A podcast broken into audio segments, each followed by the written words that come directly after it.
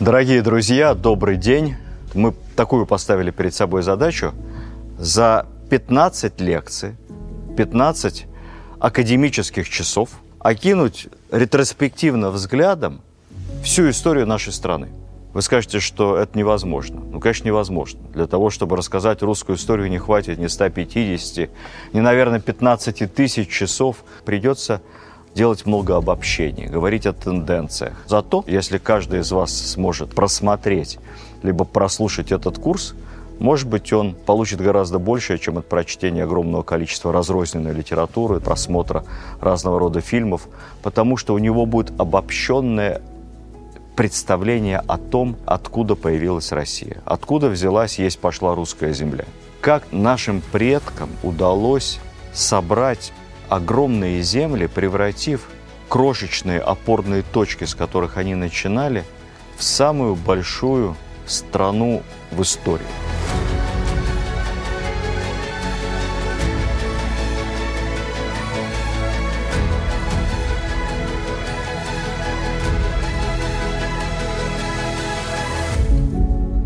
Что означает слово «русский» и почему некоторые э, европоцентричные историки говорят, ну как же, само слово «Русь» – это же нормандское слово, скандинавское. Мы не знаем на самом деле, что означает слово «русские». Версий много. Вот летописцы безымянные в повести временных лет, а может быть и Нестор легендарный среди них, они отождествляли, они говорили, что Русь, русы и варяги – это одно и то же, это синонимы. Вопрос в другом, что означает слово «варяги»? Мы тоже этого не знаем. Варяги – это может быть синоним норманов, северных людей, а может быть это просто наемник. Вот так называли. Наемник варяг. Это может фин варяг. Или булгар. Или славянин. А что означает слово «русский»? Есть версия от скандинавского «грибцы», «роудсмен». Эта версия была популярна в XIX веке, потом ее опровергли. Не нашли в старошведском языке явного происхождения от слова «грибцы». Нашли в финском, но мне как-то кажется странным, что славяне вдруг взяли самоназвание своего государства от финнов, живших далеко, где-то там в лесах на севере. Другая версия от иранского слова «свет», «белый». Мне нравится эта идея. Свет, добро, солнце. Что-то в этом есть такое позитивно-арийское. Есть очень романтическая версия происхождения слова «русский» от понятия «вода-река». Много рек в Европе э, восточной, которые называются Рось, Русь. То есть какое-то, видимо, одно понятие, объединяющее вода, озеро, влага, река и Русь. Это вот люди реки, люди воды, жили вдоль рек. Ну, это точно лучше, чем страна грибцов, страна рек. А есть версия, ее продвигал в свое время Михаил Задорнов. Некоторые ученые ее действительно придерживаются, что это самоназвание племени Руси. Руси – это славяне, которые жили на острове Рюген в Балтике, по-моему, сейчас Германия. Там действительно были славянские поселения. Славяне занимали значительную часть Германии, Саксония, где Дрезден. Это вообще славянские земли изначально. Потом саксы славян потеснили. Ну, славяне спокойно себе ушли на восток, слава богу, там земли немерено, но не резать же насмерть друг другу глотки из-за какой-то там межи. Всем нашлось свободного пространства. Ломоносов сам придерживался версии, что русские – это от пруссов. Пруссы – это балтские племена – и вот русские и прусы, в этом есть что-то общее. Пусть останется загадкой. Вы знаете, откуда произошло, то ли мы русые, то ли мы белые, то ли солнце, то ли свет, то ли живем на реках, а может быть еще и неплохо гребем.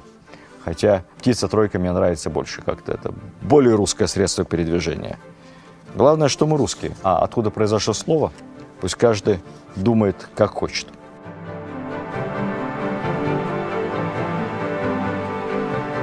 Сложилось очень быстро огромное государство. От Балтики практически до Черного моря масштабы несравнимые с европейскими. Тьму-таракань. Даже сейчас мы так называем место где-то там черта на рогах. А на самом деле Тьму-таракань – это абсолютно понятная географическая точка. Где-то там в районе Керчи Краснодарского края. Вот примерно там географически. Это русская земля, заселенная русскими. Святослав сын Игоря и Ольги, много воевал с Восточной Римской империей, с ромеями, с Византией и дошел до территории современная Болгария, Румыния и решил основать там новую столицу. Ну, как-то в Киеве ему, видимо, не так нравилось, так и сказал, не любо мне сидеть в Киеве, хочу жить в Переяславце на Дунае. Там будет середина земли моей. Середина. То есть, видимо, собирался идти дальше. Не получилось. И вот уже при Владимире Красносолнышко, принявшем, как мы помним с вами, крещение в Херсонесе, территория современного города Севастополя, это тоже русский город. Русь превратилась в самое большое государство в Европе. Государство, которое управляется весьма своеобразно, семьей, родом, а если верить легендам и летописям, начиная с Мономаха, то все считают себя потомками легендарного Рюрика. Вот такая гигантская империя Рюриковича. Вообще, жители той поры сильно бы удивились, если бы им сказали, что они живут в каком-нибудь киевском княжестве. Нет, конечно. Понятие княжества тогда не существовало. Это была киевская земля, Черниговская земля, а вот все земли вместе объединенные – это русская земля. Единое, большое, русское, такое конфедеративное, как бы сейчас сказали, государство. Князь Игорь, в слово о полку Игорь, вы помните, восклицал «О, русская земля, уже ты за холмом». Тогда не было границ, столбики не стояли. Вот он пересек границу русской земли, где-то она там за холмом, и здесь уже начинается серая зона. Тут уже непонятно кто. Могут половцы налететь или какие-нибудь печенеги. Кстати, это действие происходит на территории современной Луганской области. Мы князю Игорю недавно на Луганщине там же восстановили памятник. Его в 2014 году обстреляли из тяжелой артиллерии ВСУ. Хотя памятник украинский поставлен был во времена современной Украины. Ну, как-то обстреляли, все там снесли, и князя Игоря, и воинов его. Теперь красивое место, сделали там замечательную подсветку на холме. Едет князь Игорь воевать с врагами русской земли. По легенде так оно и было, а фигура эта, кстати, историческая уже. Если говорить еще о легендах той эпохи, то мы должны с вами важный момент понять. Вспомним Данилу Козловского в роли Владимира Крестителя. Вот он, Владимир Красносолнышком. Это все совсем легенда. Летописный рассказ о выборе Веры Владимиром – эпос примерно из той же серии, что «Король Артур» и «Рыцари круглого стола». Очень сильно по мотивам исторических событий. Византийские хроники очень четко свидетельствуют о том, что когда приходило войско русов, уже среди них было довольно много христиан. Уже при Аскольде и Дире в городе была христианская церковь. Никаких там гонений на христиан на Руси никогда не было у нас всегда была большая веротерпимость. В русско-византийском договоре 944 года, который подписывал князь Игорь, предусмотрено две формы клятвы. Часть дружины князя Игоря и часть знати давала клятву языческую. Клялись они перед идолом Перуна на оружие, как-то там оружие смазывали кровью. В общем, все так было очень серьезно и драматично. А часть дружины Игоря вы не поверите, но приносила клятву внутри христианской церкви. Значит, как минимум в Киеве была церковь. Где-то им надо было клясться. Бабушка Владимира Ольга крестилась, как мы знаем, в Константинополе. Ее сын Святослав, который хотел на Дунае основать новую столицу середину земли русской, не принял христианство от матери – он был язычником, я думаю, что ему все вот эти вот, как бы сейчас сказали, философские взгляды были по барабану. Таким образом, довольно странно представить, что имея сто лет христианства на Руси, прежде всего в Киеве, имея тесные контакты с христианской Византией, вдруг ни с того ни с сего Владимир, как в магазине, занялся выбором веры и выяснял, какая из конфессий больше подходит ему. Иудейская, ислам, западная версия христианства или православная. Еще один момент очень важный. В момент крещения Руси Владимира никаких массовых выступлений против новой веры не было. Принятие православия было совершенно естественным выбором народа. Эксцессы, там, Добрыня, крестил огнем и мечом – это все носило довольно локальный характер и было связано отнюдь не только с выбором веры, сколько с перегибами на местах. А так у нас все прошло. Прекрасно.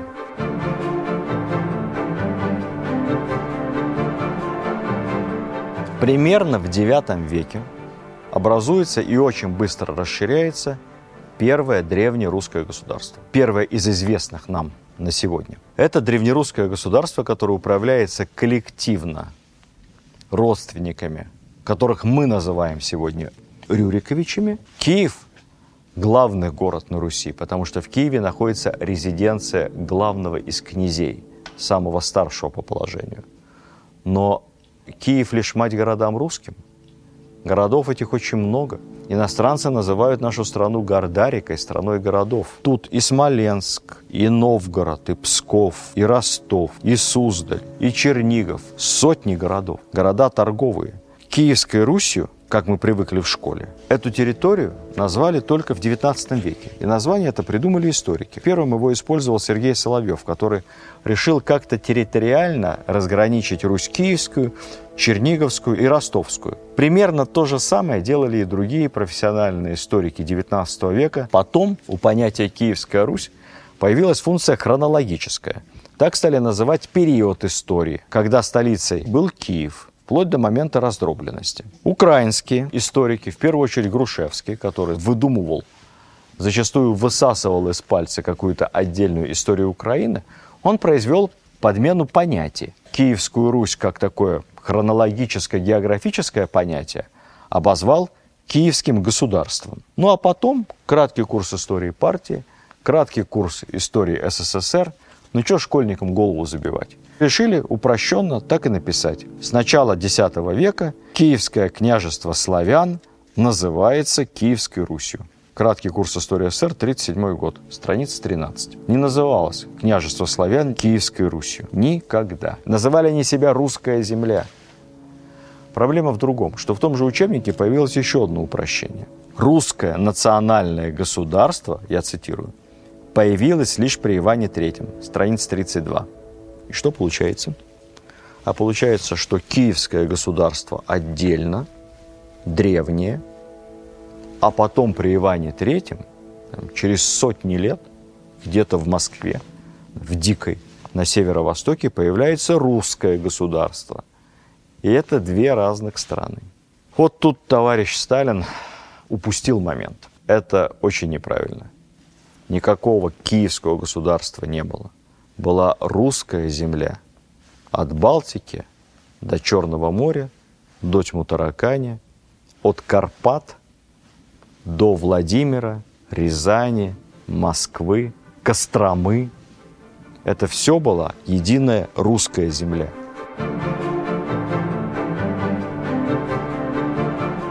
В 1237 году на Русь двинулась огромная рать. Ну, мы помним с вами Чингисхан, пассионарный взрыв где-то там в монгольских степях и пустынях. Там завоевания тоже были идеологически обоснованы. Он ведь хотел создания единой державы, такого однополярного мира, такой сверхдержавы чингизидов, самого безопасного мира в истории, где девушка может пройти с серебряным блюдом с золотым от края до края, от моря до моря, и никто не покусится ни на ее девичью честь, ни на блюдо. Вот такая была сверхидея Чингисхана. Сверхдержаву он создал. В этом государстве девушке было лучше из дома не выходить, если жить хотела. В 1237 году на Русь двинулась огромная рать внука Чингисхана Батыя. Все главные города, кроме Новгорода, куда монголы не дошли, были разграблены. Не устоял ни Китай, ни Хорезм, ни Венгрия, ни Польша. Русские земли попадают в зависимость от Орды. А позднее, поскольку Монгольская империя очень быстро распалась на части, Россия оказалась в зависимости от ее осколка, Золотой Орды. Что важно нам знать и понимать. Иго монгольского не было. Была политическая зависимость Руси от Орды. Вся власть оставалась в руках местных князей. Суверенитет этих князей ограничивался, но сохранялся. Какие права получили правители Орды? Во-первых, они утверждали русских князей на столах как говорили, сейчас говорят на престоле, тогда говорили на столе. То есть в руках Орды были кадровые решения. Кто из князей сохранит или не сохранит власть в том либо ином княжестве. Они получали так называемый ордынский выход, то есть налог, дань. Дань была фиксирована. Ну, поначалу грабили все, что могли, Но потом договорились, и эта дань, этот выход стал фиксированным, по сути, своего рода вмененный налог. Третье. По требованию Орды русские князья должны были оказывать военную помощь, как правило, посылая отряды в составе ордынского войска. От этого третьего требования русские уклонялись как могли. Участие русских князей в военных походах монголов было на самом деле минимальным. Объективно объяснялись, но людей нет. Мало, населения не хватает, армии у нас маленькие, территории огромные. Вы лучше нанимайте там где-нибудь в Средней Азии себе бойцов или среди тюрков.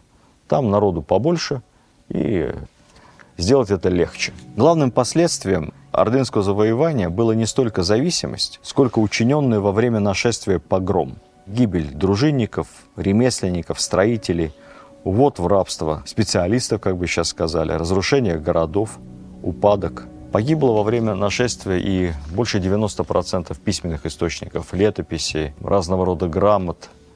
Все это сжигалось, уничтожалось. Восточные и центральные земли Руси, которые признали ордынскую зависимость, стали ее вассалами. Те земли, которые на какое-то время вроде бы смогли сохранить свою автономию, неизбежно со временем стали подпадать под зависимость уже от западных соседей резко выросшего Великого княжества Литовского и Польши. И, в общем-то, на самом деле неизвестно, что еще было хуже. Невский – внук Всеволода Большое Гнездо. Его отец был женат трижды.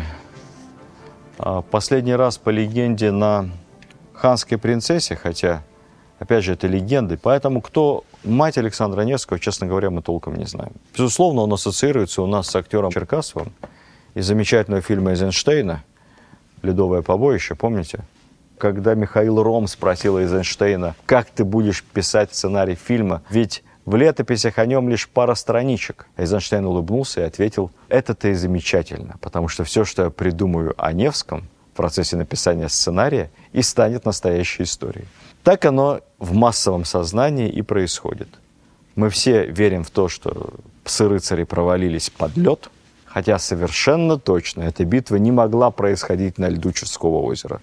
Рыцари могли лишь по льду перейти на землю и где-то сразиться с нашими на берегу. Если бы сражались на льду, то под лед бы, скорее всего, провалились и рыцари, и наши дружинники. Профессиональная дружина Невского была настолько отлично экипирована и вооружена, что по сути ничем не уступало в этом отношении псам-рыцарям. И весили они немногим легче на самом деле.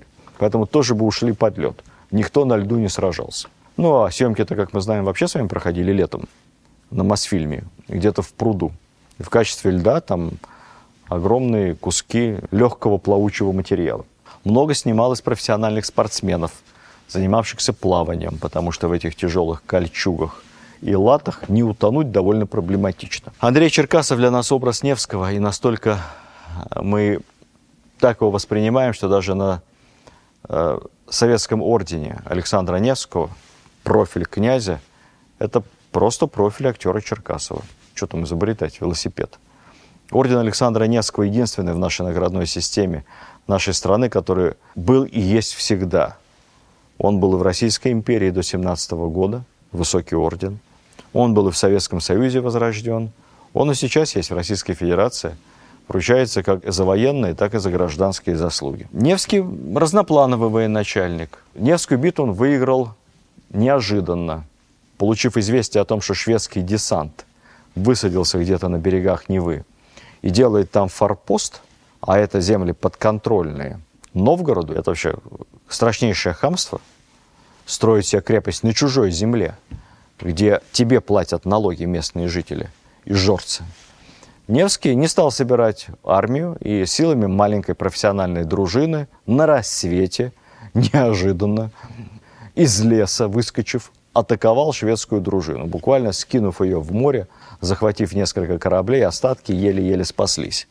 Конечно, европейские источники э, много по этому поводу спорят и говорят, что даже знаменитая каноническая сцена про то, как Невский, ворвавшись на коне с копьем, Невскому на тот момент 19 лет, для понимания, сражается в поединке с шведским князем Ярлом Биргером, предводителем всего этого сборного шведского десанта, там были не только шведы, там были еще и другие национальности, что все это неправда, что в это самое время Ярл Биргер, э, будущий основатель Стокгольма, прекрасно себя чувствовал и находился дома в Швеции. И наши историки, кстати, с этим многие согласились. А потом прошло какое-то время, и шведы, э, занимаясь исторической реконструкцией, вскрыли могилу Ярла Биргера, изучали его останки. И что бы вы думали? Извлекли череп. А в черепе серьезнейшая черепно-мозговая травма. То ли глаз там был выбит, то ли кости проломаны рядом с глазом. В общем, чудом остался бедный Ярл жив явно кто-то чем-то тяжелым и острым его ткнул в лицо. Почему не Невский? Что касается битвы на Чудском озере, то тут Невский проявил себя как просто толковый стратег. Он знал про страшный кинетический удар тяжелой конницы рыцарской. Каждый рыцарь – это танк, по сути своей. Вот он их заманил, они уперлись в телеги, не могли развернуться. А дальше фланговый удар, полуокружение и избиение лучшей части тевтонского войска, потому что там, собственно, кроме рыцарей, число которых нам неизвестно. Западные источники называют цифру 20. Явно больше было. Наши говорят 400. Явно меньше. Потому что наши летописи в рыцаре записывают. И ланскнехтов. Каждого рыцаря сопровождало еще 3, 4, 5 вооруженных воина – очень часто на лошадях, то есть это всадники вооруженные. Ну, пойди разбери, кто из них рыцарь Тевтонский, а кто ланскнехт. Он практически так же экипирован. Возможно, еще кого-то наши записали, конных воинов в рыцари. Правда, как обычно, где-то посередине.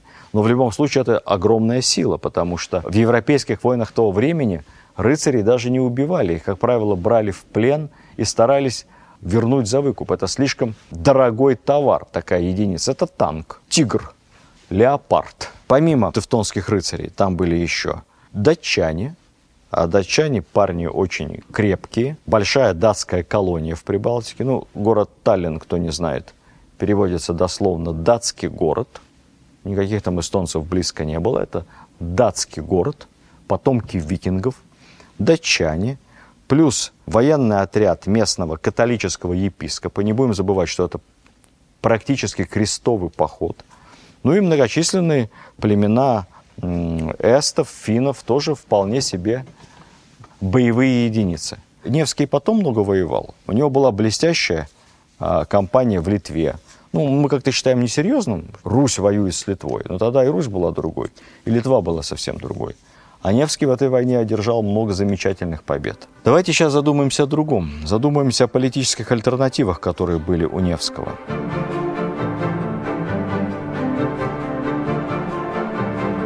Вторжение тевтонов носило характер крестового похода. Не просто грабеж традиционный. Ставила задача обращения Руси в католическую веру. Чему это могло привести? Во-первых, к потере политической независимости. Главным становился Папа Римский, и он уже согласовывал, утверждал князей. Но самое главное, это вело к неизбежному культурному и конфессиональному, духовному переформатированию. Известно, что римский папа дважды отправлял официальное посольство к Невскому, добиваясь принятия католической веры.